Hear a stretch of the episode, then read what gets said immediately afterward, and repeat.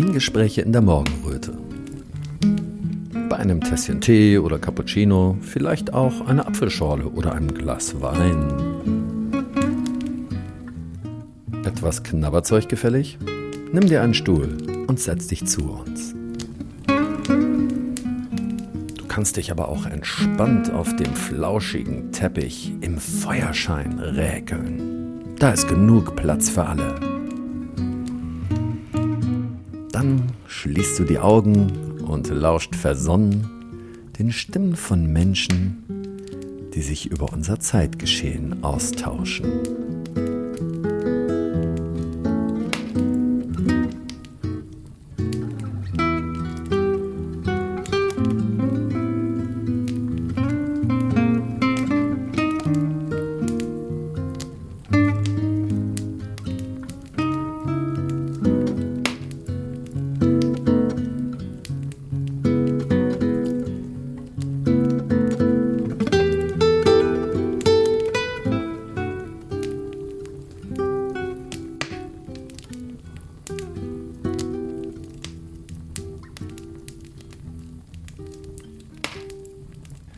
Radio Berliner Morgenröte hat mal wieder zu Gast den Lars Oberndorf und den Chris Moser. Hallo, ihr beiden. Hallo. Hallo, grüß dich. Äh, grüß dich und die Zuschauer. Ja, genau, genau. ähm, es geht schon wieder um Göttingen. Wir hatten, glaube ich, schon mal über Göttingen geredet, aber das scheint ja wirklich ein heißes Pflaster zu sein, um zu demonstrieren. Könnt ihr mal kurz wiedergeben, äh, erstmal, worum es bei der letzten Demo in Göttingen gegangen ist und ja, was dann passiert ist. Ich habe da Bilder gesehen, also Polizei wurde von der Antifa da regelrecht äh, weggedrängt und äh, da gab es ein riesen Geschubse und ihr musstet da ganz ordentlich geschützt werden mit eurer Demo, ne? Ja, wir hatten ja am 16. September 2023 bereits eine Demonstration in Göttingen. Da waren Lars und ich auch vor Ort und haben dort auch beratend zur Seite gestanden. Ich für die Rechtlich-Seite und Lars für das Sicherheitskonzept. Und da waren wir ja doch was erstaunt über den Ablauf der dortigen äh, Veranstaltung. Wir haben ja zuerst am Hauptbahnhof demonstriert und haben dann einen Demo Demozug gestartet. Der sollte eigentlich durch die Stadt gehen, wurde aber nach nicht allzu weiter Strecke dann aufgehalten von einer brennenden Barrikade. Wir waren sowieso vorher schon beschimpft worden. Das habe ich ja schon ausgelassen. Man ist das Beschimpfen von ähm, Linke, Antifa, Bündnis gegen Rechts, Grüne Jugend, SPD, Gewerkschaften und so weiter, wer da alles versammelt war, ja an sich ja gewohnt.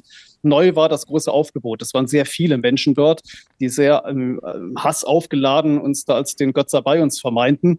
Naja, und als wir dann also an einer größeren Kreuzung ankamen, war dann dort eine brennende Barrikade vorzufinden. Also man hatte da vor, am Abend vorher wohl schon Sperrmüll und äh, ähnliches dann, äh, was irgendwie brennbar war, gelagert. Das wurde dann auf die Mitte der Fahrbahn gezerrt, angezündet. Dann gab es davor noch Sitzblockaden. Da kamen wir erstmal nicht mehr weiter, wurden von der Polizei umgeleitet in eine Seitenstraße. Da waren wir dann letztendlich in der Sackgasse, wurden dann von der, ich nenne es jetzt mal pauschalisierend Antifa, ja, man kann doch einfach mhm. sagen Störer, ist vielleicht noch ein besserer Begriff. Dann wurden wir dann umzingelt, eingekesselt. Die Polizei kapitulierte dann und schickte uns zum Bahnhof zurück. Das, das war jetzt war, beim letzten Mal gewesen. Das, das war, beim letzten Mal im mhm. September und das mhm. war ja der Ausgangspunkt, dass wir uns gesagt haben, so kann es ja in der Demokratie nicht sein. Nö. Und wenn man dann die Livestreams verfolgte, die äh, dort aufgenommen wurden, sowohl von Leuten, die von unserer Seite aus berichteten, aber auch von anderer, der anderen Seite aus, dann war das äh, auch nochmal interessant. Wir waren ja auf der Demo, wir haben uns diese Livestreams hinterher angeschaut und konnten dann auch staunen, was da für Äußerungen getätigt wurden. Nicht nur, dass die Oberbürgermeisterin Breustedt äh, auf eine, auf der Gegenkundgebung sprach als Rednerin, sondern da waren auch noch Stadträte, die dann auch interviewt wurden unter diesen Demonstranten. Äh, und die, der einhellige Ton war, es war ja ganz großartig, dass man hier den rechten Querdenkern, Nazis, was immer wir da in deren Augen seien, ähm, dass man ihnen einen Riegel vorgeschoben habe, dass man sie aus Göttingen vertrieben habe. Äh, man soll also kein Fußbreit uns auch nur irgendwie auf die Straße lassen. Wir dürfen uns da gefälligst äh, nicht äußern, auch schon gar nicht anwesend sein. Man sei, auch wenn das vielleicht ein bisschen schwierig sei, dass man da Feuer gemacht hätte, äh, das war aber doch insgesamt doch alles für einen guten Zweck und das wäre doch alles völlig in Ordnung. Mhm. Und so ging das dann auch durch die Presse nachher. Also der einhellige Tenor ging also dahin, dass ein Demonstrationsrecht für unser Meinungsspektrum nicht erwünscht sei. Und das also mit den entsprechenden äh, Äußerungen vor Ort, also den Äußerungen, Gewaltäußerungen. Ähm, und das ist natürlich etwas, das können wir nicht auf uns sitzen lassen. Und zwar nicht nur, weil es jetzt uns persönlich betroffen hat, sondern generell, weil das ja ein Bild gezeichnet hat von dem Demokratieverständnis weiter Teile in Göttingen. Man muss auch sich vorstellen, dass die Demonstrationsteilnehmer auf der Gegenseite äh, ein ganz weites Altersspektrum hatten. Die gingen also von, von Schulkindern los, also ich sag mal, so junge Schüler ja, los, bis äh, zu, zu älteren Herrschaften, äh, die sich dort echauffierten, Stinkefinger rumbrüllten. Damals schon, das war übrigens, das kann ich schon vorwegnehmen, am jetzt, letzten Samstag, dem 13. Januar, dann auch ähnlich. Mhm. Ähm, da muss man natürlich sagen, dass da sollten wir doch standhalten, denn umgekehrt, wenn wir es nicht tun, wenn wir sagen, okay, dann bleiben wir jetzt weg, dann wäre das Signal ja, ihr habt Erfolg gehabt, ihr äh, seid jetzt mit eurem Ansinnen, dass kein Fußbreit äh, den Querdenkern in, in so mhm. nannte man uns ja, wir würden jetzt, mhm. jetzt gar nicht mal bezeichnen, aber das war ja deren Schlagwort, dass in Göttingen also erlaubt sei, denn dann würden wir ja bestätigen, dass diese, diese Gewalt der Straße letztendlich hier das letzte Wort sei. Das kann es ja nicht sein. So haben wir also entschieden, dass wir äh, dort noch eine weitere Demonstration anmelden würden. Das haben wir dann auch gemacht. Und es gab dann im Vorfeld zu dieser Demonstration, die also dann jetzt am letzten Samstag stattfand, natürlich auch Kooperationsgespräche mit den Behörden, mhm. also sowohl mit der Stadtverwaltung, Versammlungsbehörde als auch mit der Polizei. Und da war es dann so, dass äh, die Versammlungsbehörde sich betont neutral hielt. Ähm, also vom Gesprächsverlauf kann ich da nichts Schlechtes sagen. Es war jetzt mal, sagen wir mal, konstruktiv, wobei natürlich immer noch im Hinterkopf ich persönlich äh, noch habe, dass ja die Oberbürgermeisterin sich dort an dieser Gegendemonstration ja beteiligt hatte, sodass ich mir natürlich schon die Frage stelle, äh, was denn da wirklich hinter den Kulissen läuft, wenn die Stadtverwaltung mhm. sich also so positioniert, und zwar die politische Führung der Stadtverwaltung sich so positioniert. Ich kann jetzt aber den Herrschaften, mit denen wir dort gesprochen haben in den Vorgesprächen, äh, in dieser Richtung keinen, keinen Vorwurf machen. Man hat sich da aber auch bedeckt gehalten, muss ich sagen. Anders war es bei der Polizei, also mit der Polizei. Ähm, der äh, Polizeichef dort, Herr Nolte, den Namen darf ich ruhig sagen, weil er sich auch öffentlich in der Presse geäußert hat. Er hat also dort äh, gegenüber den örtlichen Zeitungen auch ähm, Interviews gegeben. Äh, der war sehr ich möchte sagen, korrekt ja, in, seiner, in der Gesprächsführung. Er hat also Fehler eingeräumt durchaus, die jetzt beim, beim, durch personelle Unterbesetzung mhm. äh, bei der Demonstration im September äh, gemacht worden sind und zugesagt, dass die nicht mehr gemacht wird. Man würde mhm. also diesmal darauf vorbereitet sein, was man dort zu erwarten habe, ah, ja. ähm, entsprechend den Personalschlüssel anwenden und uns auch, äh, soweit denn nötig, den Weg freiräumen, damit denn unsere angemeldete Demonstration, auf die wir ja das Versammlungsrecht haben, auch tatsächlich durchgeführt werden könne. Und das hat dann tatsächlich, sagen wir mal, unterm Strich jetzt am letzten Samstag auch so funktioniert. Die Polizei war mit einem sehr großen Aufgebot dort vorhanden und hat uns auch, wenn auch durch, mit gewissen Verzögerungen durch die Blockaden der Gegenseite den Weg frei gemacht. Hm. Und jetzt sind wir natürlich schon bei der Demonstration vom letzten Mal. Ja, ähm, da wollen wir auch ja, hin. Also, ja, da wollen wir auch mhm. hin, genau. Und genau. Äh, da haben wir dann am Hiroshima-Platz, das ist also vor dem neuen Rathaus, haben wir mit einer Kundgebung begonnen und sind dann auf einem Demonstrationszug im durch die Stadt gegangen, der sich also im Wesentlichen an Ring orientierte. Wir haben bewusst im Vorgespräch darauf verzichtet, in die Innenstadtkern, in die Altstadt hineinzugehen. Das hatten wir ursprünglich vor, äh, weil dann doch die Lageeinschätzung auch der Polizei, sicherlich für uns ja auch, ähm, fraglich war, was diesen Bereich anbelangte. Mhm. Man muss sich vorstellen, dass dort enge Gassen sind mhm, und ja. dass dort also eine Sicherungsmöglichkeit durch die Polizei wesentlich schwerer ist und umgekehrt die Möglichkeit der Demonstranten mit kleinen Trupps uns plötzlich zu blockieren natürlich viel größer war. Außerdem muss man ja noch äh, Sorgen haben, dass von den Silvesterfeierlichkeiten, die ja nicht lange zurücklagen, auch noch Böller übrig sind. Ne? Und wenn man dann aus den Fenstern daraus beispielsweise mit Böllern beworfen würde, wäre das für die Sicherheit der Teilnehmer natürlich nicht, nicht, nicht gut. Ähm, und da hätten wir uns auch selber schwer schützen können und die Polizei auch nicht. Also sind wir dann auf den Hauptstraßen geblieben natürlich trotzdem, äh, so bekommt wir trotzdem wahrgenommen werden. Und da gab es dann also nacheinander immer wieder Versuche äh, der Demonstranten, der Gegendemonstranten, also insbesondere den, den, dann den Jüngeren, aber nicht nur, äh, durch Blocksitzblockaden uns aufzuhalten. Das ist natürlich schon kritisch, da wird der Lars sicherlich gleich noch mal genaueres dazu sagen können aus polizeilicher Sicht. Rechtlich gesehen ist es ja so, dass das Hinsetzen äh, nach der Rechtsprechung keine Gewalt darstelle. Trotzdem ist das, das Behindern, das Sperren eines Demonstrationsweges für eine zulässige Demonstration, die also nicht verboten ist, die ist ja per se zulässig, könnte verboten werden, aber war sie ja nicht. Äh, das ist äh, natürlich schon widerrechtlich und kann auch eine Straftat darstellen. Das heißt, in dem Moment sind dann die Gegendemonstranten ja eigentlich nicht mehr Demonstranten, sondern Störer im ordnungsrechtlichen mhm. Sinne. Mhm. Dementsprechend wurden sie auch behandelt. Also bei einer Sperre war ich ein bisschen skeptisch, weil ich mir gedacht habe, da hätte die Polizei auch ein bisschen schneller handeln können. Man hat da, ich kann es jetzt nicht genau sagen, aber ich schätze mal bestimmt eine halbe Stunde oder gefühlt jedenfalls zugewartet und auf die Herrschaften dann eingeredet und hat dann doch gesagt, wir erklären Sie jetzt als eine Versammlung im versammlungsrechtlichen Sinne, bestimmen Sie bitte einen Ansprechpartner und Auflage gehen Sie bitte nach rechts zur Seite.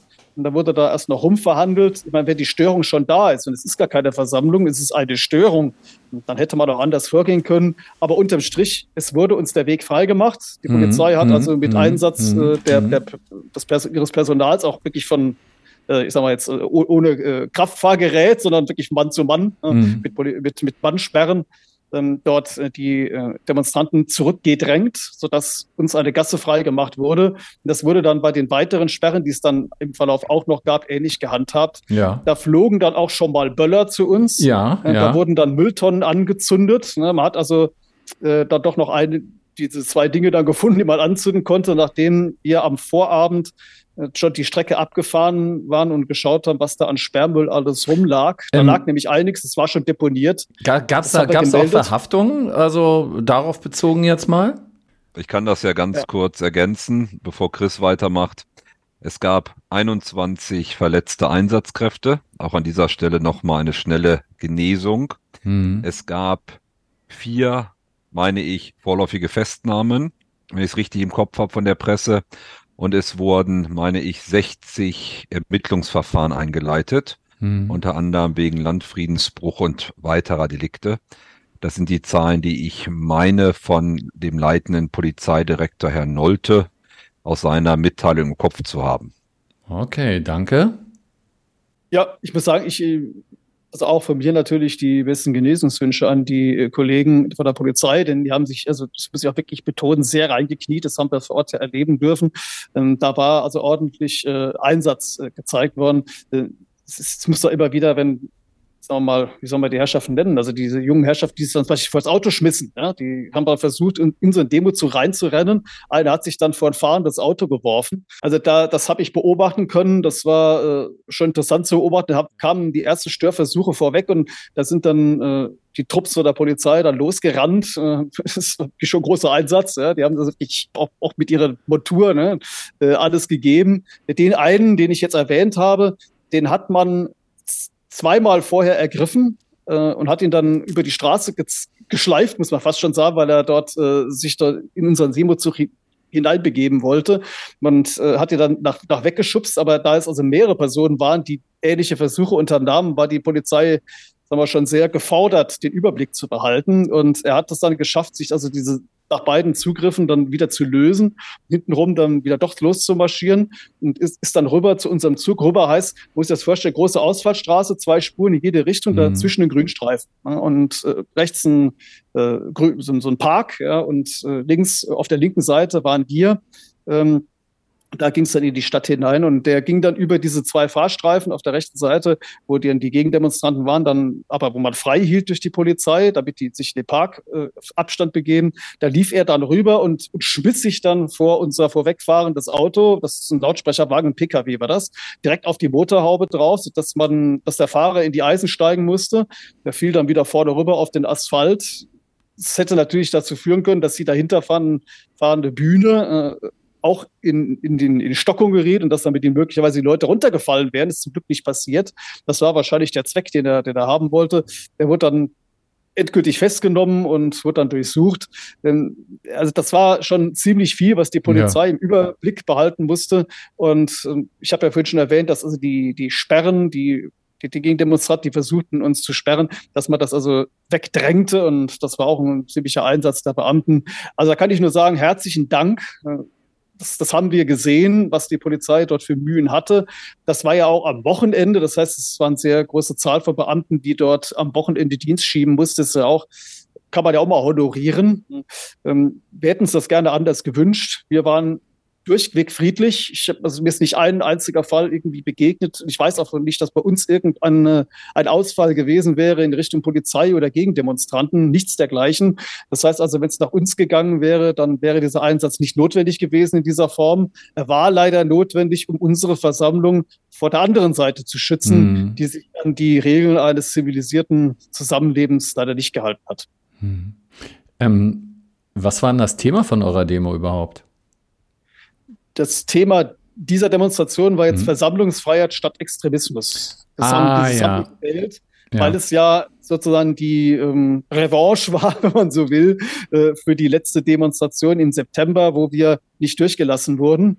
Und äh, es ging also uns darum, ein Zeichen zu setzen gegen das äh, gewaltsame Verhindern der, des mhm. Demonstrationsrechts. Ja, das wolltet ihr nicht so stehen lassen. Das ist, das ist klar. Nee, finde ich auch gut, dass ihr jetzt ähm, genau das zum Thema gemacht habt, weil hättet ihr irgendein anderes Thema gehabt, das wäre überhaupt nicht durchgekommen. Ne?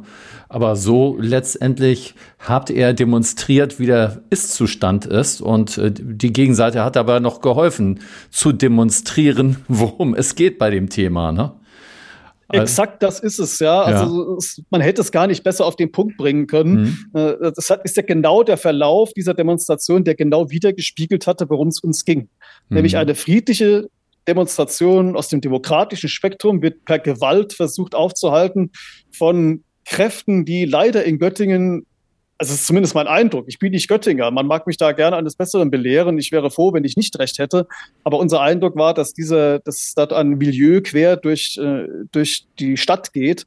Also zumindest was etablierte Kräfte anbelangt. Ja, also auch bis ins studentische Milieu hinein, schulische Milieu. Also wir haben dort wirklich alle Altersklassen gesehen und äh, wir haben auch natürlich im Vorfeld feststellen können, das kann der Lars noch viel besser sagen, weil er da auch recherchiert hatte in Bezug auf das Sicherheitskonzept, was in den sozialen Medien der Gegenseite und auch in der Presse dort alles verlautbart wurde im Vorfeld, was man alles vorhabe. Das war ja schon bekannt. Wir haben auch festgestellt, äh, dass auf der die, die Gegendemonstration bestückt wurde mit Bierbänken und mit, mit ich sag mal, Catering im weitesten Sinne äh, äh durch das THW. Das THW steht, da steht ja Frau Faeser, also der, der Bundesverwaltung. Ne? Ähm, das, das liegt schon sich schon sehr weit blicken, worum es da ging. Und das alles dann in einer, einer Konnotation, die alles andere als demokratisch ist. Also muss ich vorstellen, dass ein riesiges Banner war dort zu sehen an der Gegendemonstration auf unsere Seite hingerichtet. Da stand drauf, wir kriegen euch alle. Ja. Also ja. Was, was soll das? Ja, äh, ja. Was, was, ähm, das, das schimpft sich dann demokratisch. Ich verstehe es ja, nicht. Ja. Lars, du bist über die Und? sozialen äh, Medien informiert? Ein wenig. Ich möchte gerade noch eine Sache ganz kurz ergänzen, die Chris gesagt hat. Neben diesem Transparent, wir kriegen euch alle, hing auch ein Transparent Querdenker in die Leine, also quasi in den Fluss, der da durchläuft. Mhm. Das ist natürlich schon interessant, wenn man da Parallelen zur Geschichte zieht. Das kann man jetzt natürlich sagen, ja gut, dann wären sie halt nass die Querdenker. Aber wenn man sich zum Beispiel auch mal die Hexenprozesse anguckt und man guckt, was mit Hexen passiert ist. Aber ich gehe gleich nochmal auf die, auf die Metaebene, worum es uns grundsätzlich neben dem, was Chris gesagt hat, ging. Dass man einfach deutlich macht, dass man sich von Störern die Versammlungsfreiheit nach Artikel 8 nicht nehmen lässt und ganz wichtig, weder Chris noch ich reden von den Gegendemonstranten, die friedlich demonstriert haben. Das ist ihr gutes Recht, genau wie unser Recht. Aber wir hatten nicht nur im September, sondern jetzt auch im Januar hatten wir Hunderte von Störern. Und man darf nicht vergessen, Leute, die eben nicht friedlich und ohne Waffen demonstrieren, verlieren den Schutz der Versammlungsfreiheit und des Versammlungsrechts. So, die sozialen Medien. Es gibt ja in Göttingen ein sehr breites sogenanntes Bündnis gegen Rechts. Ich sage extra sogenanntes, weil ein, inhal ein inhaltlicher Austausch findet mit diesem Bündnis und mit den Gegendemonstranten ja gar nicht statt. Das heißt, sie können gar nicht beurteilen, ob wir rechts sind, ob wir links sind, ob wir was auch immer sind. Denn es ist ja nach wie vor das Resultat dieses Framings, was wir spätestens seit März 2020 erleben. Da müssen wir jetzt nicht alles wiederholen und nicht welche mhm. Begrifflichkeiten genutzt wurden, wie Andersdenkende ausgegrenzt wurden. Das ist bekannt, hat man jetzt ja auch bei den Bauernprotesten wieder gesehen. Also immer dies in die rechte Ecke stellen, wenn man Kritik an der Regierung übt und nicht am System, sondern an der Regierung. Und diese Indoktrination ist anscheinend gerade in Göttingen sehr, sehr auf fruchtbaren Boden gefallen. Man muss dazu wissen, Göttingen ist schon seit vielen, vielen Jahren eine sogenannte linke Hochburg, wobei man jetzt über links und rechts vortrefflich diskutieren könnte, aber aus Sicht des Mainstreams eine linke Hochburg. Und das war ja auch der Grund, warum wir nochmal dahin wollten. Nicht um die Leute zu provozieren, sondern um deutlich zu sagen und deutlich zu machen, dass die Versammlungsfreiheit auch in Göttingen gilt. Wir hätten uns auch den Samstag deutlich angenehmer gestalten können. So, auf jeden Fall dieses Bündnis gegen rechts, wo unter anderem der DGB federführend tätig ist, also der DGB, der halt für Göttingen mit zuständig ist. Mhm. Aber auch die Grüne Jugend ist da drin und noch ein paar andere.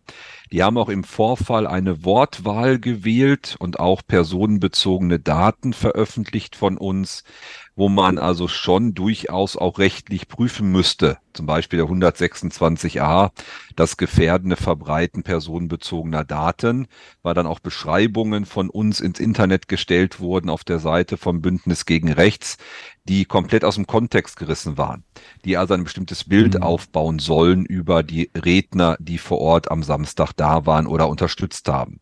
Dazu kam aber auch, dass das über Wochen sich schon hingezogen hat. Allein der Slogan Querdenken einfrieren, aber auch der Hinweis auf kreative Aktionsformen oder auch das, wie gerade erwähnte, Verbreiten personenbezogener Daten.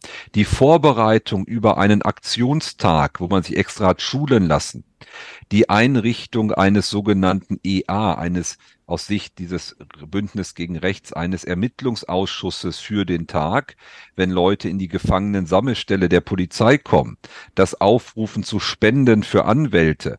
Also lange Rede, kurzer Sinn, das komplette Framing, aber auch die komplette Vorbereitung war einzig und allein daraus ausgerichtet, eine angemeldete und friedliche Versammlung zu stören. Hm. Da hat Chris gerade schon was zu gesagt. Jetzt haben nicht alle Demonstranten am Samstag gestört, das wäre falsch, aber die Vorbereitung und die Wortwahl und die Form, wie aufgerufen wurde. Es wurde zum Beispiel auch an Göttinger Schulen wurden Handzettel verteilt durch die Schülervertretung, die die Leute aufgefordert haben, sich dem anzuschließen, den Gegenprotesten, bisschen wie damals Fridays by Future.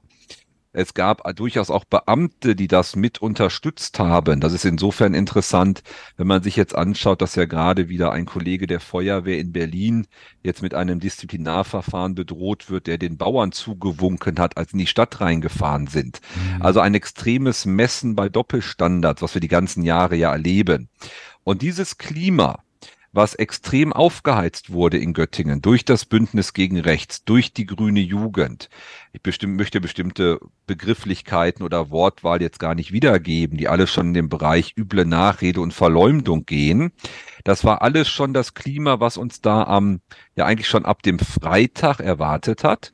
Denn wir dürfen ja nicht vergessen, auch am Freitag bereits gab es eine nicht angemeldete Versammlung. Da sind, die Schätzungen variieren, um die 50 sogenannte Mitglieder der Antifa durch die Göttinger Innenstadt gezogen, haben eine unbesetzte Polizeiwache angegriffen, haben eine Filiale der Commerzbank angegriffen, haben einen Streifenwagen angegriffen, haben einen hohen Sachschaden provoziert haben sich sehr martialisch letztendlich auch in, in, in, Szene gesetzt, haben Bilder gepostet, ähm, dass man jetzt sinngemäß den Querdenkern quasi Feuer macht ähm, vorher in die, durch die sozialen Medien ging auch noch, dass es ein Horrortrip für uns wird und so weiter. Mhm. Also die Wortwahl und das Bild, was aufgebaut wurde und das Framing, was betrieben wurde, das war schon, entschuldigt die saloppe Wortwahl, ganz großes Kino und zeigt ein sehr, ein sehr, ein sehr fragwürdiges Demokratieverständnis. Und wir dürfen auch nicht vergessen, auch unsere Demonstrationsroute wurde wieder vorab durchgestochen an die Gegendemonstranten. Das heißt, die wussten ganz genau, wo wir hergehen. Ich will keinem was unterstellen, aber de facto wusste nur unser Orga-Team, hm. die Stadt und die Polizei davon. Das sind die drei, die von hm. der Route wissen. Und von irgendeinem dieser dreien, und ich würde unser Orga-Team jetzt mal da rausnehmen, muss diese Route durchgestochen worden sein an die Gegendemonstranten. Ich sage jetzt nicht, wer das wahrscheinlich war. Das wird vielleicht noch einer rechtlichen Aufarbeitung bedürfen. Aber aufgrund des Durchstechens der Route konnte man auch jetzt, was Chris gerade schon gesagt hat, im Januar, im Januar jetzt, also jetzt vor ein paar Tagen, wieder Barrikaden errichten. Und die Übergriffe, die wir da hatten auf die Einsatzkräfte, aber auch der Steinbewurf auf unsere LauKWs, also Lautsprecherwagen, aber teilweise auch, das hatte Chris noch nicht erwähnt, der Hiroshima-Platz, wo wir uns gesammelt haben, war bereits in der Nacht vorher mit Buttersäure verunreinigt mhm. worden, also was den Geruch angeht. Also da, ich weiß nicht, ob die Leute es langsam nicht mehr verstehen. Die Leute reden davon, die Demokratie zu schützen. Nur Demokraten können die Demokratie zerstören. Und das, was sie machen, ist sowas von undemokratisch, ist sowas von verfassungsfeindlich, ist sowas von antidemokratisch und das immer unter dem Banner des sogenannten Kampfes gegen rechts, wobei sich mit mir bis zum Ende und mit Chris niemand von den Gegendemonstranten unterhalten hat über die Inhalte, wir hätten wahrscheinlich ganz, ganz viele Schnittstellen. Es ist das Ergebnis einer jahrelangen Indoktrination und das führt dann dazu zu einer puren Gewaltbereitschaft, zu einem puren Hass, zu einer extremen ja auch Bereitschaft, Straftaten zu begehen, denn das muss den Zuhörern deutlich werden. Wir sind, waren um die, sagen wir mal, vielleicht 600, 650 Leute. Polizei spricht von 450, andere von 500. Ist auch egal. Lass es 500 Leute auf unserer Versammlung gewesen sein. Dass eine friedliche und angemeldete Versammlung, wo John Lennon gespielt wird, wo getanzt wird, wo gesungen wird, wo auch noch andere Lieder natürlich gespielt werden, aber viele auch Friedenslieder, wo Friedenstauben gezeigt werden. Und es geht ja nicht darum, ob alle Leute, die dort mitlaufen, alle komplett einer Meinung sind. Bin ich auch nicht. Wir haben Meinungspluralismus. Dass so eine Versammlung sich unter Schutz von, sagen wir mal, vier oder 500 Schaffen, der Polizei, unter massivem Einsatz unmittelbaren Zwanges durch die Göttinger Stadt durchkämpfen muss, unter Buhrufen, unter Steinbewurf, teilweise unter äh, Rauchtöpfe werden gezündet, unter Bewurf mit Wasserbomben, unter kollektiven Beleidigungen, mit über 20 verletzten Einsatzkräften. 60 Ermittlungsverfahren, vier vorläufigen Festnahmen. Und das sind ja nur die Verfahren, die eingeleitet wurden. Wir hätten tausende von Anzeigen an dem Tag erstatten können. Wir wären nicht zwei Meter weit gekommen. Und das 2024 in Deutschland. Da mhm. frage ich mich doch, was ist aus diesem Land geworden? Und diesen Polizeieinsatz haben ja nicht wir verursacht. Wir hätten vielleicht drei, vier Streifenwagen und drei, vier Kratz gebraucht für die Verkehrsregelung, Verkehrssicherung. Dieser massive Polizeieinsatz war nötig, weil die Gegendemonstranten und davon halt die Störer ganz bewusst Verletzungen und Straftaten im Kauf nehmen um unsere Versammlung letztendlich zu stören und zu behindern. Und das ist etwas, das kann ich als Demokrat und wirklicher Antifaschist nicht stehen lassen. Aber auf der Metaebene mit den Leuten darüber zu reden, was sie tun, was sie der Demokratie antun, was sie dem Rechtsstaat antun, ist überhaupt nicht möglich. Chris und ich haben nachher noch Gespräche geführt mit ein paar Damen, die auf uns zukamen. Da ging es sogar so weit, wenn ich das erzählen darf, Chris, dass hysterisch ins Telefon geschrien wurde, als Chris ein Taxi bestellen wollte, damit wir von dem Platz runterkommen. Da hat die Dame reingeschrien, kommen Sie ja nicht vorbei, die dürfen Sie nicht mitnehmen, das sind Querdenker, das sind, ist wahrscheinlich ein ausländischer Taxifahrer und Sie sind ja alles Rechte sinngemäß nach dem Motto, Querdenker dürfen kein Taxi benutzen, Querdenker dürfen nicht den ÖPNV benutzen. Ich möchte jetzt da gar keine äh, Vergleiche ziehen. Ich habe sofort war, Bilder gekriegt. Das hast du jetzt geschickt subtil rübergebracht, muss ich sagen. Es war, es war unfassbar. Ja.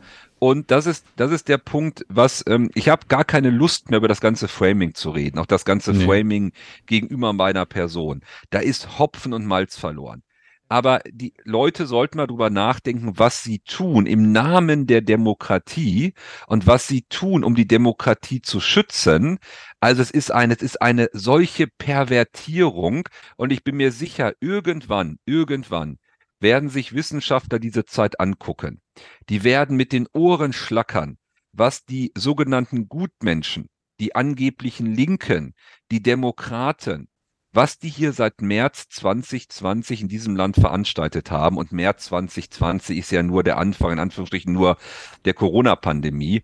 Diese Indoktrination läuft ja schon viel länger. Aber ich nehme halt immer ganz gerne März 2020, weil das dann nochmal sehr augenscheinlich wurde. Ja, ich glaube, das sind immer die guten Leute. Also die Leute, die das gemacht haben, die haben sich nie als böse bezeichnet. Seien es jetzt die Inquisitoren gewesen, sei es jetzt damals in den 30er Jahren diese Riesenbewegung da in Deutschland gewesen. Also die haben sich immer als die Guten gesehen. Und ähm, ja, ja, aber äh, diesmal sieht's noch mal ein bisschen krasser aus. Ne? Ähm, ich würde einmal noch mal kurz einen eigenen Eindruck vermitteln. Ähm, ähm, und auch eine Frage, die ich mir gestellt habe. Ne? Die Frage ist ja, auf der einen Seite, gibt's in Göttingen überhaupt noch Menschen, die man da erreichen kann? Weil da scheint ja schon so ein Übergewicht zu sein, dass selbst wenn da irgendwo in der Schule oder so mal ein Kind oder ein Jugendlicher denken sollte, äh, ist das denn ja alles überhaupt korrekt? Der wird doch einen Teufel tun, sich irgendwie äußern. Ne? Und die, die Leute sind jung. Ich war ja auch mal jung und ich weiß, wie schnell man sich einfangen lässt von so einer, von so einer Gruppe. Man will ja dazugehören, man will ein Teil davon sein, man will ja kein Außenseiter sein. Und wenn sich die gegenteilige Meinung jetzt auch noch so aggressiv wie in Göttingen ausdrückt, äh, ausdrückt, auch mit diesen Zetteln so verteilen, ähm, da, da, da hat ja überhaupt niemand eine Chance, irgendwo eine Frage zu stellen. Ne? Also ich, ich kann mir das so richtig vorstellen. Und die, über die er da redet, die machen sich über Demokratie keine Gedanken. Für die geht das nur so in deren Sortierung links gegen rechts. Das ist alles. Die denken nicht an Demokratieschützen. Die denken in Anführungsstrichen links gegen rechts. Und wir müssen gewinnen. Und das ist unsere, das ist unsere Hood hier, wie man so schön auf Englisch sagt das ist hier, das ist hier unser Land und unser Land muss verteidigt werden. Ne? Da darf nichts anderes rauf. Also das sind alles so, so ganz klassische Sachen, ja, die man auch durchaus ähm, extremen Nationalisten zuordnen könnte. Also diese Haltung. Ne? bevor Chris was sagt, er hat ja gerade kurz die Hand, geho Hand, gehoben, ganz wichtig ist, um es deutlich zu sagen, das hat auch der leitende Polizeidirektor Herr Nolte gesagt, mhm. denn man muss nochmal erwähnen, dass die Polizei dieses Mal alles getan hat, um die Versammlung, unsere Versammlung, so gut wie es geht zu schützen. Mhm. Deswegen tut's mir auch leid, dass 21 Einsatzkräfte, das hat er auch selber geschrieben, mhm. im wahrsten Sinn des Wortes, für die Versammlungsfreiheit verletzt worden und ihren mhm. Kopf hinhalten mussten, also hinhalten mussten deutlich mehr, aber ja. 21 verletzt wurden. Und jetzt beschwert sich ja die Gegenseite, unter anderem das Bündnis gegen Rechts, also Gegenseite aus ihrer Perspektive, wie sie uns titulieren, beschwert sich jetzt über diesen Polizeieinsatz. Wo hat man sich denn beschwert, als die sogenannten Querdenker die ganzen Jahre vorher teilweise mit massiver Polizeigewalt überzogen wurden? Also entweder, und wir hatten da noch nicht mal Polizeigewalt, also entweder gelten Regeln für alle oder nicht. Die Polizei in Göttingen hat einzig und allein unsere Versammlung geschützt. Sie hat die ganze Zeit, was ich sehen konnte, verhältnismäßig agiert und ich bin, glaube ich, weit davon entfernt, kein Kritiker von bestimmten polizeilichen Maßnahmen zu sein, gerade die letzten Jahre. Sie haben sehr deeskalierend gewirkt. Chris hat gerade schon was dazu gesagt. Mhm. Sie haben teilweise sehr viel Zeit den Leuten auch gegeben, die Straße wieder zu räumen. Das heißt, es war ein das komplette Konzept der Polizei war auf Deeskalation angelegt, auch mit den Kommunikationsteams und so weiter. Man hätte eigentlich fast alle der Störer in die Gefangenen-Sammelstelle bringen müssen, weil die sind natürlich dann aufgesprungen, haben sich dann 50 Meter oder 100 Meter später wieder hingesetzt. Das heißt, das Ganze war ja ein Katz-und-Maus-Spiel. Das heißt, jetzt der Göttinger Polizei da Vorwürfe zu machen, sie hätten unverhältnismäßig agiert, also ich kann ja nur die Situation beschreiben, die ich mhm. persönlich mhm. gesehen mhm. habe. Und ich denke mal, Chris hat ja auch sehr, sehr viel logischerweise vor Ort gesehen. Das ist jetzt wirklich eine, nennen wir es mal eine klassische Täter-Opfer-Umkehr. Also nicht der, der den Polizeieinsatz und das Vorgehen provoziert durch sein Verhalten, hm. reflektiert sein Verhalten, sondern der Polizeibeamte, der den Schutzbereich von Artikel 8 unseres Grundgesetzes schützt oder halt dann der Polizeiführer, der leitende äh, Polizeidirektor Nolte wird jetzt kritisiert. Es ist unfassbar. Es ist eine Indoktrination auf so einem hohen Level, was wir jetzt ja die ganze Zeit sehen. Das sehen wir jetzt ja auch aktuell bei ganz vielen aktuellen Themen, die heute und die letzten Tage passiert sind. Und das sind Demokraten. Nein, es sind Antidemokraten. Ja. Es sind Verfassungsfeinde.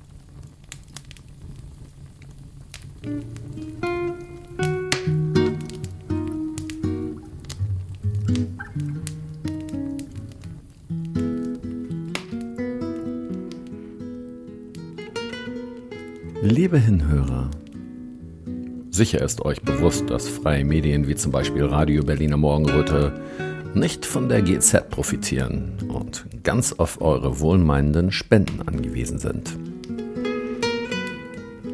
Zahlungsmöglichkeiten gibt es am Fuße unserer Webseite auf unserem Telegram-Kanal. Danke, dass ihr bei uns seid.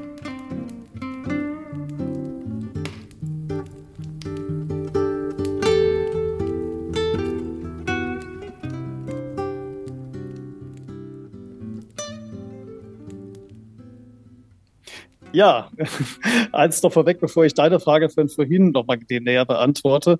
Ähm, wobei im Grunde bin ich, ja doch, das eine möchte ich noch vorwegschieben. Und zwar, ich habe ja schon erwähnt, und der Lars hat das nochmal ausgeführt, äh, dass ja im Vorfeld bereits angekündigt wurde, wie man uns sperren will, dass man uns sperren will, was da an den sozialen Medien und so weiter rumgegangen ist.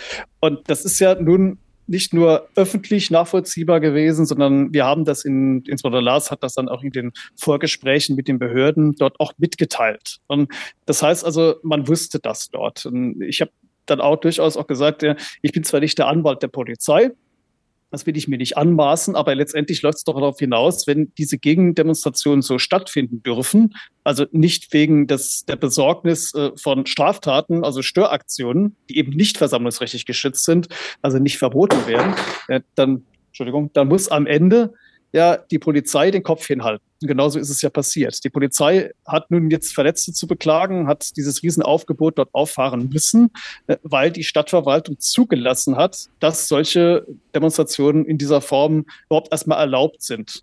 So, jetzt bin ich natürlich, der Lars hat das für sich auch schon angedeutet, dem schließe ich mich gerne an, auch ich nicht jemand, der gerne andere Versammlung verbieten lässt. Denn wir alle haben ja in den letzten drei Jahren kennengelernt, wie sich das anfühlt, wenn man etwas sagen möchte, wenn man eine, eine Meinung hat, ja, an etwas, das einem auf dem Herzen liegt und das auf der Straße denn mit Hilfe einer Kundgebung darlegen möchte ja, oder zu sich zu Gehör bringen möchte, äh, wenn das dann einfach verboten wird, ne, wegen Gesundheitsschutz oder ähnlichem, wie es damals hieß, oder man hat das Besorgnis, dass wir keine Maske aufsetzen würden, das waren ja damals so die üblichen Begründungen, und dann wurde einfach uns das Versammlungsrecht beschnitten ich, deutschlandweit. Ich möchte noch einmal kurz was dazwischenfügen, weil bei den Palästinenser-Demos hat das ja auch gegeben, die sind verboten worden, teilweise, weil es sein könnte, dass antisemitische Äußerungen geäußert werden könnten. Deswegen sind ja. die teilweise verboten worden, allein deswegen. Also da könnte man bei euch, die hätte man 20 Mal vorher verbieten können, wenn man das als Maßstab nimmt. Richtig, genau. Und da wir das ja aus diesen, dieser Vorgeschichte und auch dem, was sich bei den Palästinensern zum Beispiel mhm. abspielt, ja kennen noch, wissen, wie sich das anfühlt, bin ich hier wirklich der Letzte, der sagt, verbietet eine Gegendemo. Im Gegenteil. Das, wir sind ja dafür da, oder wir treten dafür ein, dass das Versammlungsrecht durchgesetzt wird. Das war ja auch unser Motto. Und damit meinen wir genauso auch das Versammlungsrecht der Gegenseite.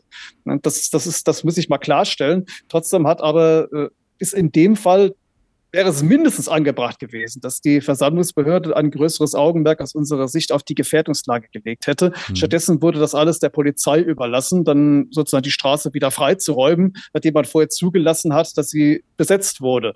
Das ist ein großes Fragezeichen. Da werden wir sicherlich auch noch mal Gedanken drüber machen müssen. Eventuell äh, muss man da mal drüber reden.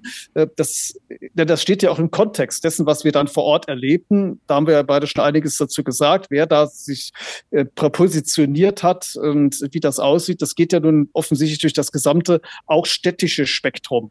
Und das ist natürlich schon sehr bezeichnend. Ne? Ich kann da nur mutmaßen, ich bin nicht in der Stadtverwaltung, ich weiß nicht, was da hinter den Kulissen abläuft, aber zumindest der Verdacht steht aus meiner Sicht im Raum, dass jedenfalls die politische Führung der Stadt Göttingen, ich möchte jetzt nicht unbedingt auf die einzelnen mhm. Beamten mhm. das äh, abstellen, aber die politische Führung der Stadt Göttingen ganz klar auf der Seite der Gegendemonstranten nicht nur geistig steht, sondern sie auch aktiv unterstützt. Und jetzt mache ich mal den Bogen eben zu deiner Frage hin. Du hast ja die Frage gestellt, wie ist denn das Klima in Göttingen? Sind denn die Leute alle entsprechend indoktriniert dort? Ist das eine Blase, die, aus der man vielleicht, wenn man da drin ist, gar nicht raus kann, wenn man es vielleicht mhm, sogar will? Genau. Ja, also die Frage ist also, wo kommt denn dieses, dieses Klima, also an der politischen Führung denn her und wie weit reicht das in die Gesellschaft hinein? Jetzt bin ich natürlich kein Göttinger Bürger. Ich lebe dort nicht. Ich kann das nicht mhm. aus eigener Anschauung sagen, wie dort das Leben sich verhält. Ich bin auch nicht Teil der Stadtverwaltung. Das, was wir dort aber erleben konnten auf, an der, bei dieser Demonstration ist, dass also diese, diese Blockaden nicht von der gesamten, von den gesamten Teilnehmern der Gegendemonstration durchgeführt worden, sondern immer nur von einzelnen Gruppen, die aber immerhin von der Zahl äh, ausgereicht haben, um mal eben so eine Straße dicht zu machen. Ähm, das ist also richtig, dass Herr Lars sagt, dass äh, man das jetzt nicht im ersten Schritt verallgemeinern kann. Trotzdem möchte ich auch den, das Augenmerk darauf richten, das, was mir jedenfalls aufgefallen ist, dass es keinerlei also zumindest aus meiner Sicht, weil ich das erkennen konnte, es keinerlei Bemühungen aus den, den Demonstrationsteilnehmern der Gegenseite gegeben hat, diese Blockaden irgendwie zu verhindern. Denn ich vergleiche das wieder mit unserer Demonstration. Wir haben ein Sicherheitskonzept gehabt, wir haben Ordner gehabt und diese Ordner hatten selbstverständlich wie immer auch die Aufgabe, Störer aus unseren mhm. eigenen Reihen, sofern sie denn auftreten würden, hatten diesmal keine, ja, ähm, entsprechend zurechtzuweisen, damit sich auch unsere Demonstration im Rahmen des Rechtes verhält und sich friedlich verhält. Und das habe ich bei den Gegendemonstranten jedenfalls nicht wahrnehmen können und ich habe das versucht aufmerksam zu beobachten, weil Lars und ich, wir waren ja beide äh, auch äh, Teil des Sicherheitskonzeptes vor Ort. Ich war zwar persönlich nicht Ordner, sondern rechtlicher Berater, habe mich trotzdem aber mit den Ordnern dort äh, auch im Vorfeld und drumherum bewegt, um die Lage einzuschätzen und habe deshalb also auch diese anderen Demonstranten sehr aufmerksam wahrgenommen. Und das war dann so, da haben sich einzelne Gruppen, äh, diese, vor allem diese jugendlichen äh, Antifa-Leute wahrscheinlich, ja, also diese Störer hingesetzt und dann standen alle anderen drumherum und haben das aufmerksam beobachtet und ihnen damit natürlich faktisch den Rücken gestärkt. Mhm. Indem also dort eine große Menschenansammlung war, die die Polizei dann auch schwieriger wieder wegbewegen konnte. Ich habe nicht einen einzigen gesehen, der dort irgendwie gesagt hat, Leute, steht mal auf, das geht so nicht. Im Gegenteil. Mhm. Es war also dort eine deutliche Solidarität erkennbar zwischen den äußerlich für sich genommen zwar friedlichen Demo-Teilnehmern, auf der einen Seite aber auch den Störern. Das war letztlich im Grunde eine Gemeinschaft, die da aus meiner Sicht aber doch an einem Strang gezogen hat. Und das nächste, was ich dazu hinzufügen muss, ist dann die, die Haltung dieser Menschen. Ja, also dieses, dieses Skandieren, dieses geradezu hysterische Skandieren, haut ab, haut ab, Nazis und was weiß ich nicht alles und alle mit Stinkefinger. Als ob die keine Kinderstube hätten. Von, von alt bis, bis jung komplett durch die Bank weg. Ähm, standen sie da und haben kakeelt. Äh, ich habe ein Foto gemacht da von einer Dame, äh, habe ich meinem Kanal auch geteilt, äh, die sich daneben einen ähm, so einen Sicherungskasten stellte, äh, wo dann dick drauf stand, Querdenker jagen, stellte sich dann hin, tanzelte dann etwas, ähm, wie soll man das nennen, etwas deplatziert da äh, rum ja. und, und, und zeigte die Stinkefinger, streckte dann die Zunge raus. Und also wirklich auf einem geistigen Niveau, ich möchte die Dame nicht abwerten, aber das, was sie da dargeboten hat, das war eine wirklich unterste Schublade. Das war aber eine Dame mittleren Alters. Hm. Ich weiß nicht, ob sie Lehrerin war oder sonst etwas, könnte passen, keine Ahnung. Das, das ist nur ein Beispiel für, für Hunderte, die dort rumgelaufen sind. Es war eine einheitliche hysterische Stimmung. Ich habe es in meinem Kanal auch das äh, verglichen mal mit den Wiedertäufern, kam mir ein bisschen so vor, äh, weil dort aus, es schien so, als ob die ganze Stadt in einem Weltuntergangseifer äh, erfasst sei. Ja. Man hatte so das Gefühl äh, vermittelt bekommen, wenn wir überhaupt nur anwesend sind, dann geht morgen die Welt unter. Und da kann ich mhm. vielleicht nochmal zurückkommen auf das äh, äh, vom Lars schon erwähnte Gespräch am Ende unserer Demo, nachdem wir dort fertig waren. Da kam dann eine Göttinger Ärztin auf uns zu, die uns ansprach. Das war die Dame, die dann später den Telefonhörer rief.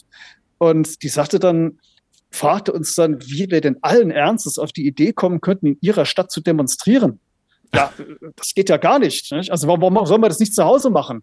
Nicht? Also das geht doch nicht. Wie, dass man da überhaupt, dass wir überhaupt da aufkreuzen und was das denn alles kostet, dieser Aufwand. Nicht? Wir haben ja schon gesagt, das war ja nicht wegen uns notwendig, sondern wegen der Gegenseite. Wir seien ja alles AfD-Anhänger, was die Buseranz das festgemacht hat, außer dass da ein Lied gesungen wurde, zehn kleine Covidioten. Ähm, das bezog sich dann auf die schreienden, krakelenden, Stinkefinger zeigenden, beleidigenden Jugendlichen, die neben dem Wagen herziehen. Die wurden dann von Björn Banane, der bei uns dabei war, mit diesem Spottlied von ihm dann versehen, natürlich mit Augenzwinker, ne? der hat das nicht ja, bösartig gesungen, sondern das war witzig gemeint. Ne? Ja. Aber sie meinte dann, ja, das Lied, das ist ja auf die Melodie von Zehn kleine Negerlein. Ja, das, also sind ja. alle Rassisten. Ja, ja, ja, also wer sucht, der findet.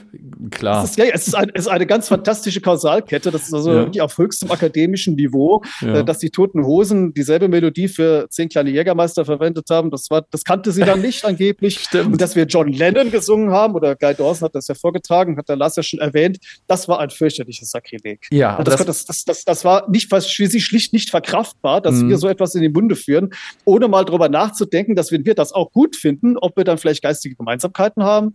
Das kam mir natürlich nicht in den Sinn. Und wir haben wirklich lange versucht, mit ihr auch ruhig zu sprechen. Das muss man mal klar ja. sagen, bevor dieses Skandieren ins Telefon kam. Da war nicht durchzudringen. Und das war das wirklich, das ist mal Pass pro Toto den Eindruck vermittelt, dass äh, es zwar vielleicht, wenn es sogar möglich ist, mit einzelnen Menschen zu sprechen, wie sie die ja sogar auf uns zukam, wenn auch mit Unmut, aber sie redete ja mit uns, es tatsächlich nicht möglich war, mit Argumenten bei ihr durchzudringen. Also ich will mhm. jetzt gar nicht ins Detail gehen, was da alles besprochen wurde. Es war jedenfalls ähm, ernüchternd, ernüchternd und da war dann mhm. dieses am Ende dieses Skandieren ins Telefon nur das i-Tüpfelchen. Lars, du hattest dich eben gemeldet? Um, um Chris ganz kurz noch einmal zu ergänzen, auch bei diesem Abschlussgespräch nicht von der Dame, sondern einer, von einer Begleiterin von dieser Göttinger Ärztin wurde ich dann angesprochen. Und die hat gesagt, wir hätten ja auf der Veranstaltung ganz viele Nazi- und Reichsbürgerflaggen gehabt. Hm. Und da habe ich sie gefragt, entschuldigen Sie bitte, wo hatten wir denn hier eine, wie auch immer, Nazi- oder Reichsbürgerflagge? Weil wir hatten da nicht ansatzweise irgendetwas in diese Richtung. Mhm. Da habe ich sie nochmal gefragt, wo haben Sie denn hier bitte eine von mir aus Reichskriegsflagge oder was auch immer gesehen? Das gab es nicht auf dieser Demo. Da hätte ich mich persönlich drum gekümmert als Mitsicherheitskoordinator. Und da hat sie gesagt, ja, und jetzt haltet euch fest. Ich habe dreimal nachgefragt. Ja, ihr hattet doch teilweise hatten doch die Demonstranten schwarz, rot, goldene Flaggen. Die meinte unsere Bundesflagge. Die Bundesflagge. Ach, die, die von der Bundesrepublik Gold. Deutschland. Sie meinte also unsere Nationalflagge. Mhm. Ja, das stimmt. Der ein oder andere hatte die Nationalflagge als mhm. Flagge dabei. Schwarz-Rot-Gold. Und diese Nationalflagge, das muss man sich mal auf der Zunge zergehen mhm. lassen, was mhm. das für die Indoktrination bedeutet. Diese Nationalflagge, die vor dem Bundestag im Reichstagsgebäude im Wind weht, die vor allen Behörden mhm. weht, die bei vielen Uniformen ist. Mhm. Diese ja. Flagge war eine Nazi-Flagge. Das muss man sich mal im ja. Kopf zergehen lassen, also auf der Zunge zergehen lassen, was das bedeutet, auf welchem Niveau wir teilweise mit den mhm. Leuten dann versuchen, diskutieren zu müssen. Also allein den Unterschied zu erklären zwischen unserer Nationalflagge mhm und dann einer Reichskriegsflagge oder einer Hakenkreuzflagge. Das ist ja schon visuell unterschiedlich.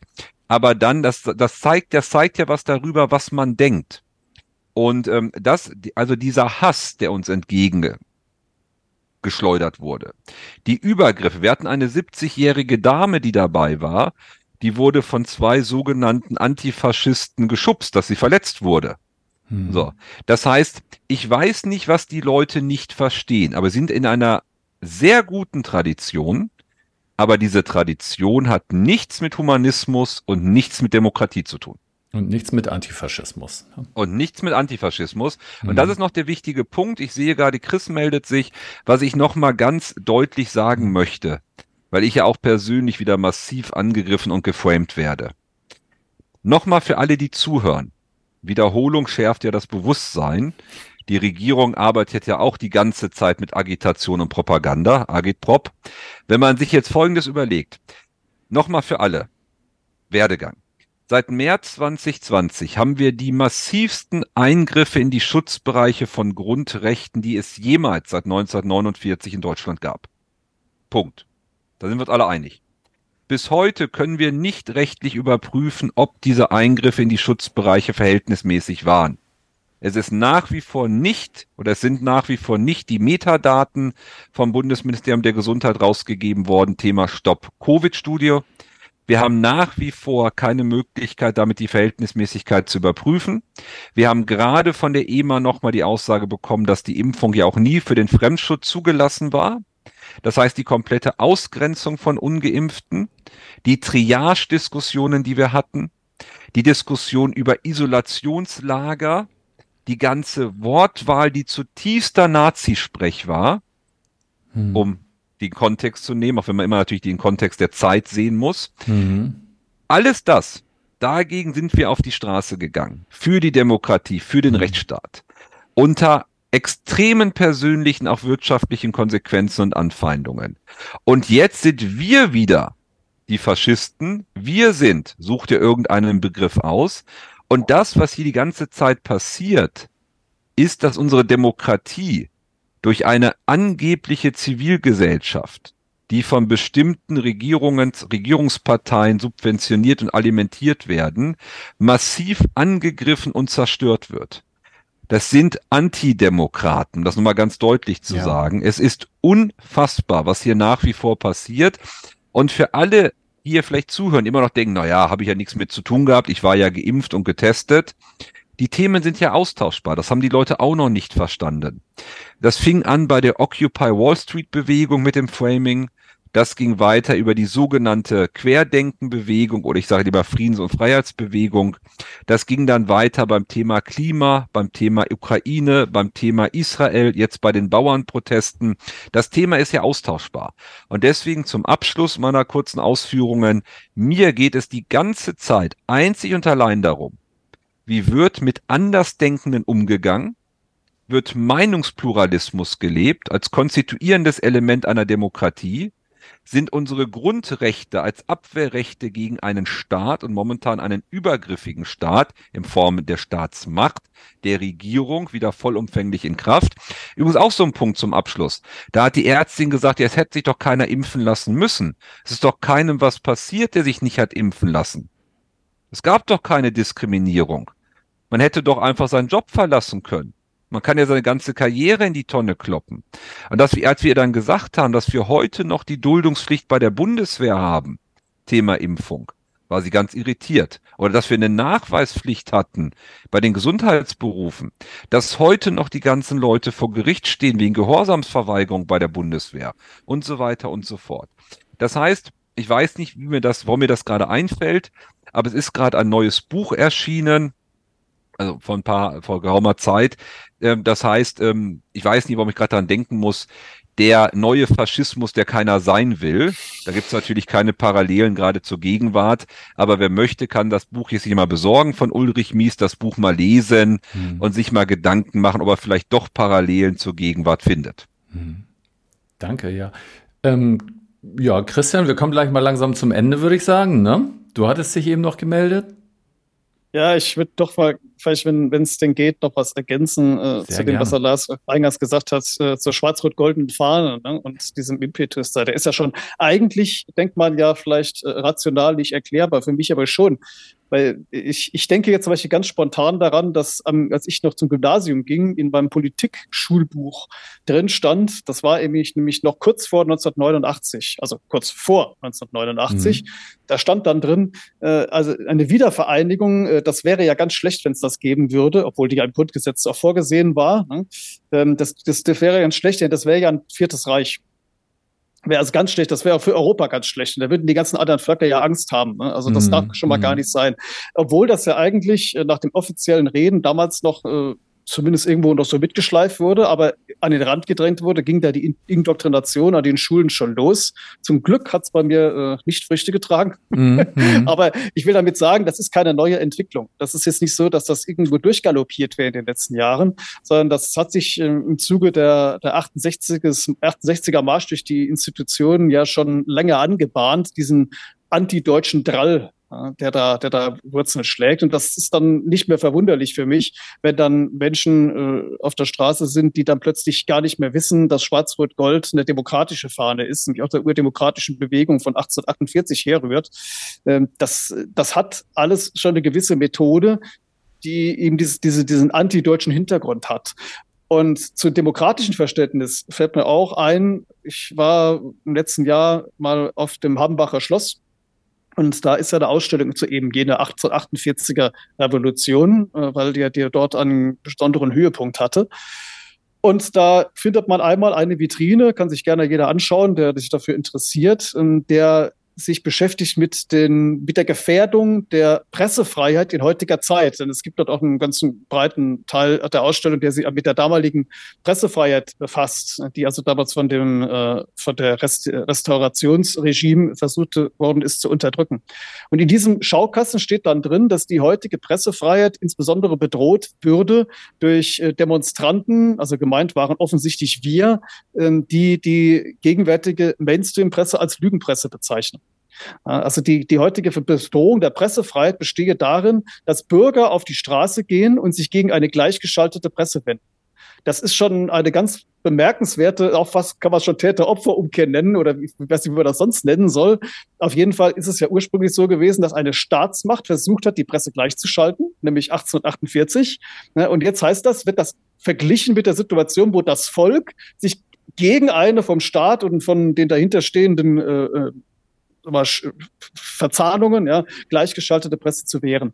Das, das ist schon wirklich, diesen Spagat muss man mal hinkriegen, aber so läuft das ja anscheinend. Und es gibt dann noch auf der nächsten Etage eine weitere Ausstellung, die sich dann ganz breit auf einer ganzen Etage damit befasst, ähm, wie denn äh, bürgerliches Engagement äh, notwendig sei und ob der Einzelne, da kann man dann so, so Zettel ausfüllen, so, so, so Quiz machen, ja, ob man denn genug dafür tue, sich gegen Menschen zur Wehr zu setzen, die ihre Meinung äußern in einem Spektrum, was nicht der politischen Agenda entspricht. Sprich also, die für ähm, die gegen weiß gar nicht, ob jetzt eigentlich die Gesundheitsmaßnahmen drinstehen. Auf jeden Fall ging es Leute, die, die, sich gegen Überfremdung wehren, die sich gegen ähm, Multikulturalismus wehren und so weiter. Ja, es ging also in dieses Spektrum hinein. Und äh, da wurde dann gesagt, ja, ob man in den Familien genug äh, äh dafür tue, dass sowas nicht möglich ist, eventuell Familienmitglieder denunziere, die sich falsch äußern und so weiter.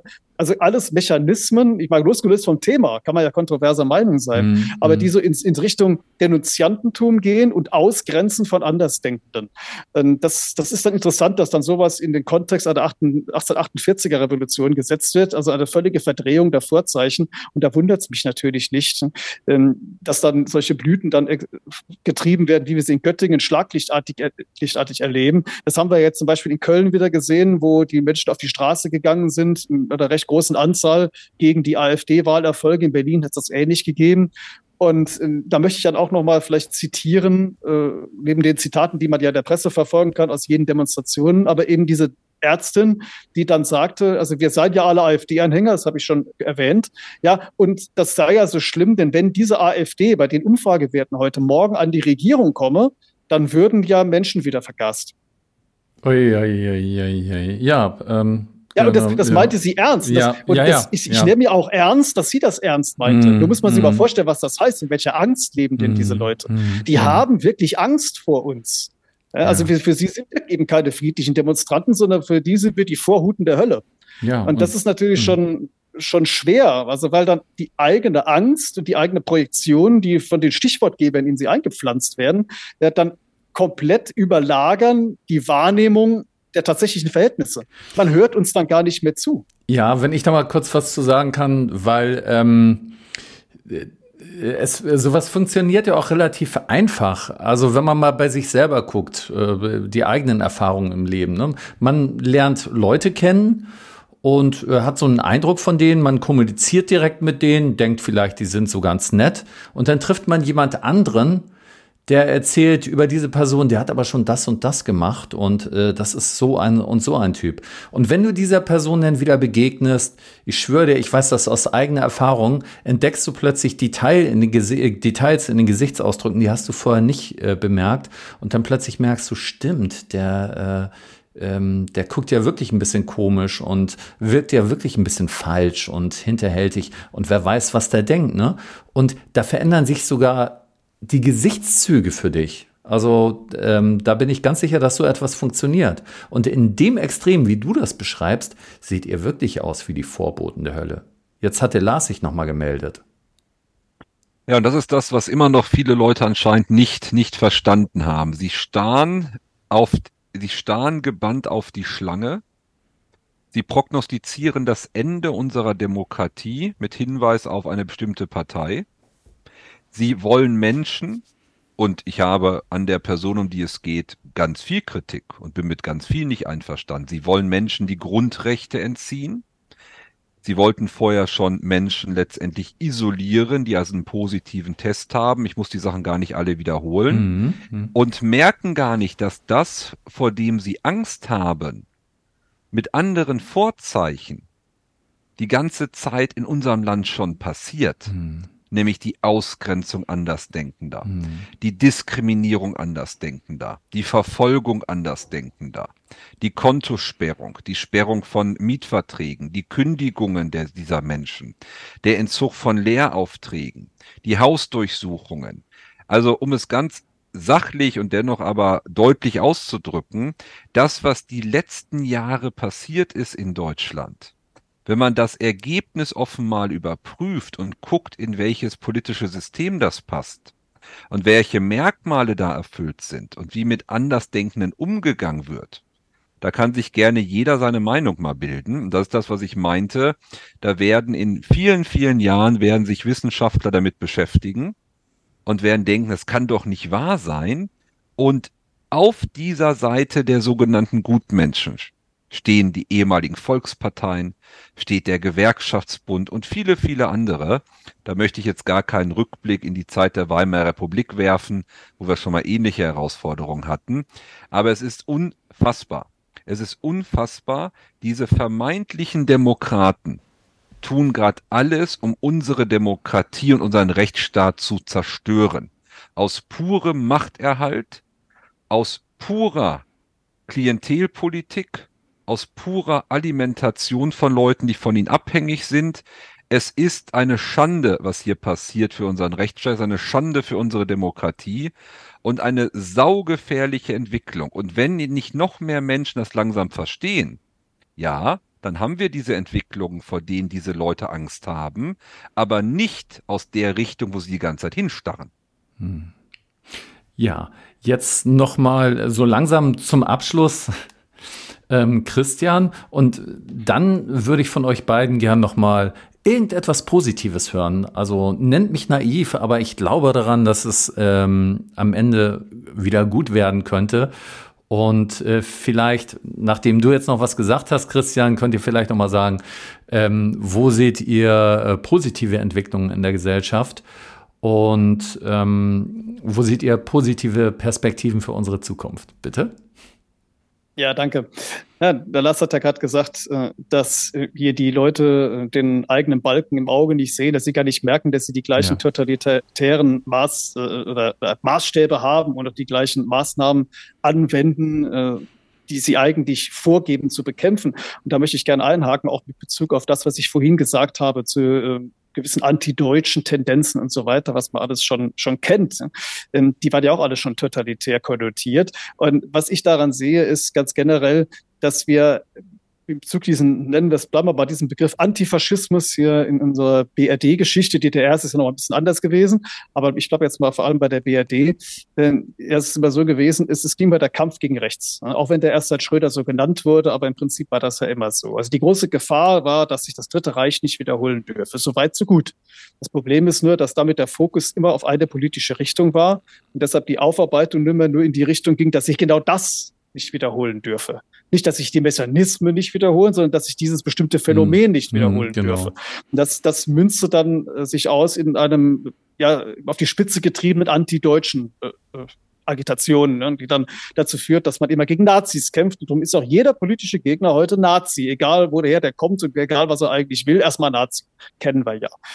Aber das, das, das führt natürlich dazu, dass man dann nicht mehr erkennt, ähm, wenn man selber über die Stränge schlägt und selber totalitär wird, äh, weil man immer nur gegen Nazis kämpft und dann alles ja sakrosankt ist, wenn es nur gegen die Nazis geht, egal wer das ist. Und man muss ja nur denjenigen nur als Nazi bezeichnen.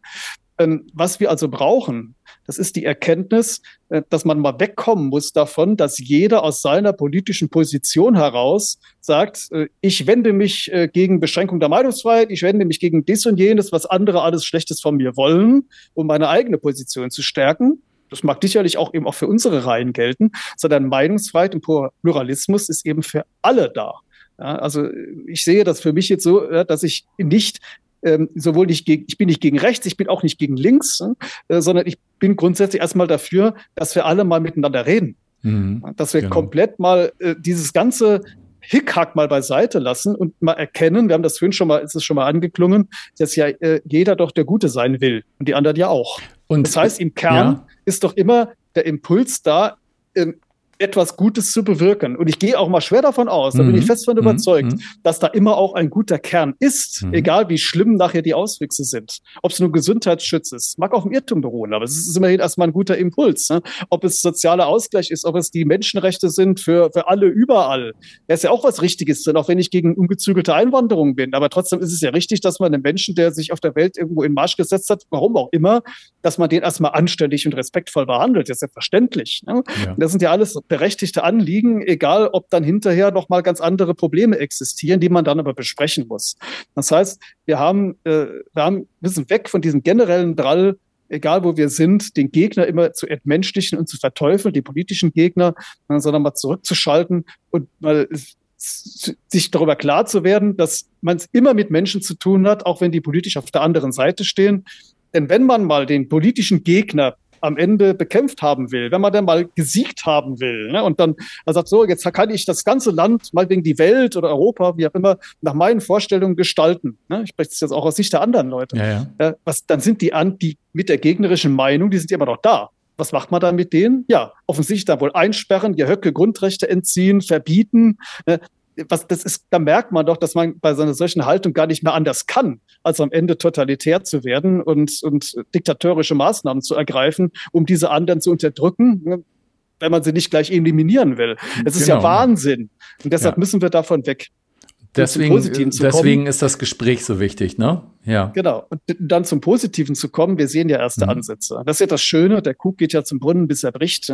Und je mehr also diese herrschende Klasse in diesem Land und darüber hinaus äh, immer weiter die Daumenschrauben anzieht und äh, immer mehr Grundrechte beschränkt, immer mehr ausbeutet, immer mehr Chaos fabriziert und immer mehr hetzt, desto mehr Menschen werden ja davon auch betroffen. Desto mehr Nazis gibt es, in Anführungszeichen meine ich, also mhm. Menschen, die als mhm. Nazis bezeichnet werden, die dann natürlich dann merken, dass das Quatsch ist, dass es, dass es gar nichts damit zu tun hat.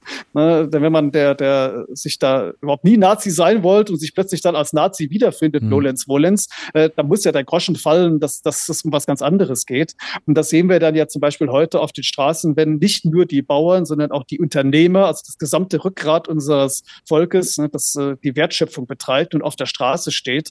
Und da habe ich große Hoffnungen. Wir haben uns ja in den letzten Jahren immer gewünscht, dass endlich die, auch die Unternehmer aufwachen äh, und dass endlich dort mal Initiative gezeigt wird. Das passiert ja jetzt, weil sie auch selber betroffen sind. Deshalb hoffe ich sehr, dass, dass dann irgendwann dieses ganze, diese ganze Kulturart, die sich da etabliert hat in den letzten Jahrzehnten, die ich eben beschrieben habe, mal in sich zusammenfällt. Einfach weil sie, weil sie sich so viele Gegner geschaffen hat, künstlich durch ihre Abwehrhaltung, ähm, dass sie irgendwann dann äh, dieses ganze Bild hier von wegen, wir sind die einzig Guten gar nicht mehr aufrechterhalten kann. Und dann hoffe ich nur, dass wir dann von unserer Seite auch äh, die, die Augen und die Ohren offen halten auf die Gegenseite hin und dass wir dann uns gegenseitig die Hand reichen können. Das wäre mein Wunsch. Genau, genau. Danke, danke, Christian. Ja, Lars? Also ich kann mich Christian zum einen anschließen. Was ich auch sehe, ist, dass seit sehr, sehr viele Mechanismen, die seit vielen, vielen Jahrzehnten in unserem Land schlummerten, jetzt durch die Entwicklung der letzten Jahre an die Oberfläche gekommen sind. Und jetzt fällt es immer mehr Menschen auf. Und immer mehr Menschen stellen sich Fragen. Immer mehr Menschen überlegen sich, ist das die Demokratie, in der ich gut und gerne leben möchte? Ist das der Rechtsstaat, in dem ich leben möchte? Was muss sich vielleicht politisch verändern? Welche politischen und demokratischen Kontrollmechanismen brauchen wir? Was muss man vielleicht beim Bundesverfassungsgericht ändern als höchstes deutsches Gericht bei Verfassungsfragen und so weiter und so fort? Haben wir wirklich freie und unabhängige Medien? Also all diese Fragen kommen ja auf. Die Leute stellen sich Fragen, die Leute schließen sich zusammen, die Leute lassen sich durch ein Framing nicht mehr abschrecken oder nicht mehr so leicht abschrecken wie vielleicht noch vor ein paar Jahren. Das hat man ja gemerkt, wie händeringend versucht wurde, die Bauernproteste zu framen und es hat nicht funktioniert. Okay. Da hat man sich dann andere Mechanismen überlegt, mit denen man von bestimmten Entwicklungen ablenken könnte. Das wäre jetzt aber ein neues Interview. Insofern finde ich schön, die Leute rücken näher zusammen. Die Leute stellen immer mehr Fragen. Die Leute beteiligen sich aktiv am politischen Diskurs. Die Leute fordern Veränderungen ein. Denn wir dürfen nie vergessen, das habe ich schon mal, glaube ich, im Interview gesagt, aber ich wiederhole das gerne, damit die Leute es hören. Demokratie ist nicht selbstverständlich. Demokratie muss jeden Tag auf der Straße friedlich neu erkämpft und verteidigt werden. Und nur der Souverän, also wir als Gesellschaft, können die Regierung zur Ordnung rufen. Und das, wenn wir eins gelernt haben in der Geschichte und nicht nur der deutschen Geschichte, Menschen geben ungerne Macht, die sie einmal hatten, wieder ab. Mhm. Wer Macht hat, will Macht behalten. Ja. Und wer sich einmal an totalitäre Tendenzen gewöhnt hat, der wird sie auch weiter ausbauen. Mhm. Und insofern, und das ist das Positive, immer mehr Leute werden kritisch, immer mehr Leute setzen sich für die Demokratie ein, immer mehr Leute erkennen, wer der wahre Gegner der Demokratie ist und immer mehr Leute werden aktiv. Danke. Also jetzt geht es mir auch wieder viel besser, darum ging es eigentlich. Dass, also ich wollte mich nicht so schlecht fühlen. Aber äh, ich meine das jetzt ganz im Ernst. Ähm, ja, die Eindrücke, die er jetzt zum Schluss teilt, ähm, die teile ich auch. Und ähm, ich denke, das ist für alle, die das jetzt hören und für alle Menschen, die damit umgehen, auch wichtig, sich nicht von diesen negativen Dingen entmutigen zu lassen, sondern das Positive aufzunehmen und aktiv zu werden. Und ja, danke für diese schönen Schlussworte von euch beiden. Macht's gut. Ciao. Ciao.